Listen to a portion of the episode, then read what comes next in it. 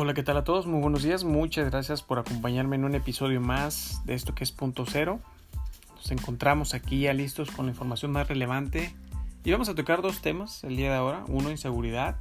Dos, lo que es lo más actual de la pandemia. Y bueno, vamos a empezar con la inseguridad. Desafortunadamente, ya tenemos un hartazgo como sociedad de todos estos lamentables hechos que se han presentado en, las diferentes entidades son demasiadas cosas y creo que la estrategia del gobierno es una estrategia fallida, no ha dado los resultados que a lo mejor ellos pensaban que iban a tener. Eh, lo más reciente es el atentado del secretario de Seguridad en la Ciudad de México, en donde pudimos ver en los videos que ya están ahí el tipo de armamento con el que cuentan, la logística con la que trabajan, cómo interactúan con, con radios de comunicaciones para poder armar esa estrategia del atentado, cómo ejecutarla, que aunque fue una misión o una operación fallida, afortunadamente para el secretario, pero hubieron daños, daños colaterales y daños eh, en cuanto a sus guardaespaldas, pues que tuvo dos, dos guardaespaldas que fallecieron en el momento. Una persona que se encontraba por ahí, desafortunadamente, y que fue un atentado de que duró cuatro minutos en los cuales fueron pues percutidos cientos de, de, casquillos y que ahora se encuentran ya 19 personas detenidas que están trabajando de manera muy rápida y conjunta.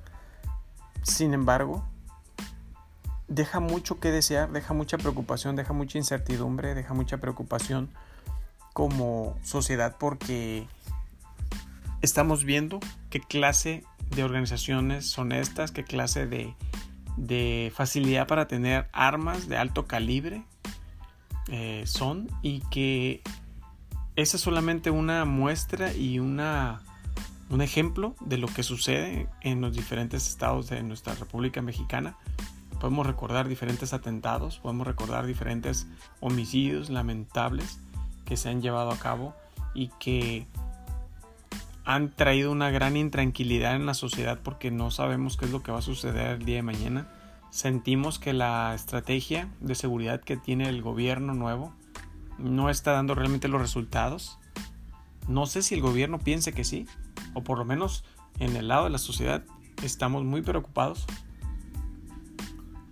Y creo que la, la estrategia de la Guardia Nacional, pues en realidad no te está garantizando al 100% que puedas estar tranquilo, que puedas estar eh, llevando a cabo tu vida cotidiana de manera, entre comillas, normal, porque pues debido a la pandemia no, no, no tenemos una normalidad como debería de ser. Estamos viviendo en unos tiempos muy difíciles y que este, la inseguridad pues es solamente una parte pequeña que nos preocupa a todos, sin embargo el gobierno tiene que trabajar más arduamente y revisar esa estrategia de seguridad. Necesitan revisar cómo se están organizando con los diferentes eh, servidores públicos, cómo las diferentes entidades están aplicando la misma, el mismo método, la misma estrategia, para que todos vayan en esa misma línea y el protocolo de seguridad se lleve a cabo tal cual es.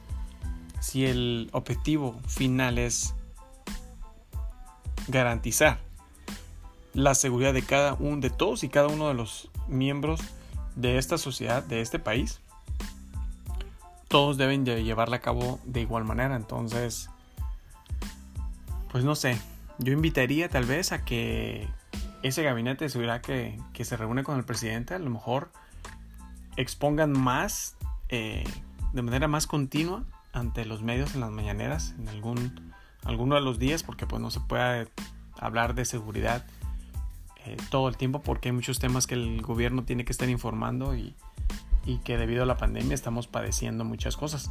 Pero sí debe haber una estrategia conjunta eh, entre todos los gobernadores y el presidente.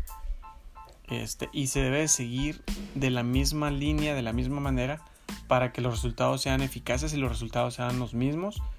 Y de esa manera igual detectar si, el, si el, la estrategia está eh, fallando o está siendo eficaz, pues entonces continuarla de esa manera. Si está fallando, lógico, hay que modificarla y checar qué es lo que está fallando.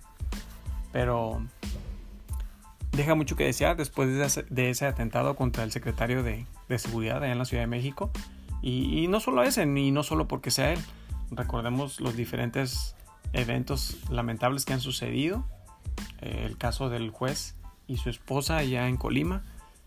Y así una infinidad. Pero yo pienso que la estrategia de seguridad de este nuevo gobierno, pues sí se tiene que analizar bien, se tiene que revisar se tiene que informar y se tiene que trabajar en conjunto con los demás gobernadores para que todos vayan en el mismo camino y en el momento que se llegara a detectar una falla de esa estrategia, pues ellos mismos corregirla en ese momento. Pero bueno, ese es eh, un punto de vista mío y este y pues que hay que trabajar mucho en ese ámbito. Y ahora cambiando al tema de la pandemia, pues bueno, ya en la mañanera de este día el doctor López Gatel ya nos compartió más datos, nos comenta qué es lo que sucede con esta pandemia para finales de este año, cuánto va a durar, este, qué tanto se va a prolongar, qué es lo que debemos hacer en esta nueva normalidad, como la han llamado, y cómo no debemos de bajar la guardia.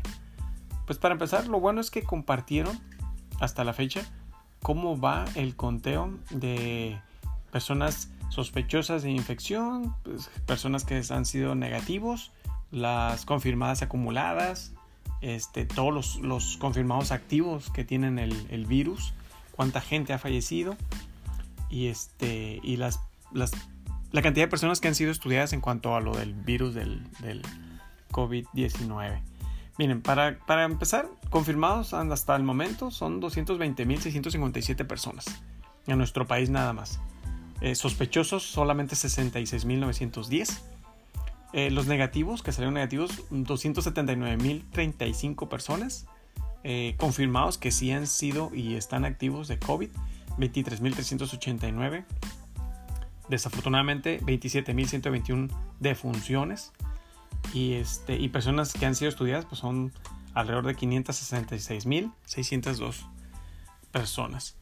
Entonces, esta nueva normalidad es algo que va a durar el resto de este año y muy probable dos años más. Desafortunadamente, en la llegada del otoño, próximamente, el invierno, comentaba el doctor López Gatel que el virus de la influenza, que es un virus diferente al virus del, COVID, eh, pues va a traer posiblemente un repunte eh, son virus muy similares, que tienen síntomas similares, eh, pero que se comportan de, manera, de una manera un poquito distinta. Hizo la comparación de que en el, en el, caso de la influenza es un virus que te provoca catarro, que te provoca este flujo nasal, fiebre, pero no ataca los pulmones, que es en el caso opuesto del COVID que a pesar, eh, que además, perdón, de, darte estos síntomas de la gripa, calentura, tos, dolor muscular, eh, puede, ser, puede, llevar, puede convertirse en una complicación en los pulmones, una complicación respiratoria y que pues eso puede llevar un, perdón, puede llevar un caso este, fatal, puede terminar como un caso fatal eh, de no atenderse de manera oportuna y pronta y hay muchos factores, hay muchos factores que se deben de contemplar. Eh, lo más importante aquí eh, es que él comentó el 85%, creo más o menos, si no me falla la memoria, de las personas en México van a estar contagiadas del virus. No vamos a presentar síntomas. Va a pasar en nuestro sistema inmunológico, se va a erradicar y vas a continuar de manera normal la gente que sí presente, presente síntomas, desafortunadamente hay que estar muy alertas.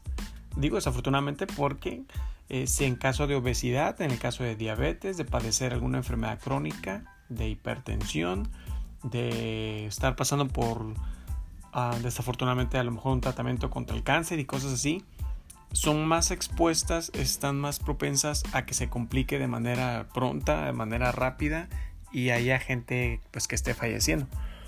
Eh, López Gatel le hace énfasis de que en esos casos, y solamente en esos casos, hay que tomar medidas extremas, actuar de manera pronta, inmediata, llamar al 911 para ser atendidos. Eh, sin embargo, la gente que somos asintomáticos y que seamos posibles portadores del virus, tenemos que ser prudentes, tenemos que ser responsables, tenemos que tomar la sana distancia, tenemos que usar el, uso del cubrebocas, tenemos que ser muy responsables. Si crees o no crees que es cierto lo del virus y que no te va a pasar nada y que a tu familia no le va a pasar nada, pues es muy independiente en cada mente de cada persona, pero sí debemos de ser muy responsables, eh, independientemente de que tú no sepas que sí lo tienes y andes eh, en lugares muy conglomerados, debes de respetar esas medidas de seguridad. Y si no podemos seguir con estos lineamientos que el doctor López Gatel está dando a conocer, a partir de este punto en el que la pandemia empieza a disminuir, empieza a, la, empieza a bajar la curva de ascenso, a la llegada del otoño, del invierno, a finales de año, cuando las cosas empiezan a complicar y empiezan a salir estos nuevos este, rebrotes de posibles gripas normales, eh, pues pudiéramos tener un repunte del COVID, pudiéramos tener una pandemia nuevamente que nos lleve a volver a detener todo, a, a regresar a esto que estamos pasando en este momento, a estos estragos de no trabajar, estos estragos de perder tu, tu trabajo, en los que tenemos ya tres meses que han sido muy difíciles para todos por la situación económica y por todo lo que conlleva esta pandemia. Entonces, la invitación del doctor Lagatel es ser responsables, no bajar la guardia, seguir las indicaciones independientemente de que esto se esté aminorando, porque debemos de garantizar que para finales de año, para lo que viene en los siguientes meses, podamos tenerlo controlado y que no se vuelva a salir de, de esa curva, de ese pico en el que tengamos que quedarnos en casa, tengamos que perder nuestro trabajo, porque hay mucha gente desafortunadamente que no está haciendo caso. Y un ejemplo muy rápido y, real es en San Diego, una frontera con lo que es Tijuana, en Baja California, hubo un rebrote y en el día, el día de ayer hubo 480, no, 438 personas confirmadas del virus. Entonces la gente está saliendo como si ya se hubiera acabado, pero la realidad es de que uno se acaba y no se está cuidando y no está siguiendo las medidas de seguridad. Entonces yo creo que eso es lo que no queremos que regrese. Necesitamos que esto se acabe, que se empiece a erradicar poco a poco y hay que cuidarnos.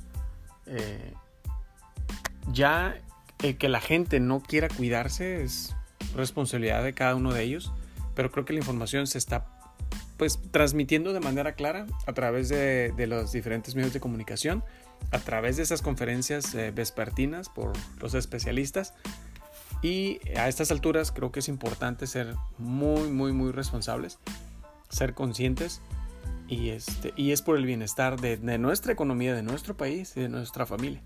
Entonces, yo invito y exhorto a la gente a que seamos muy responsables, no permitamos bajar la guardia e invitemos a nuestros amigos, familiares y conocidos a que esto se va a terminar, pero solo y únicamente si acatamos esas indicaciones, si las seguimos al pie de la letra y nos cuidamos.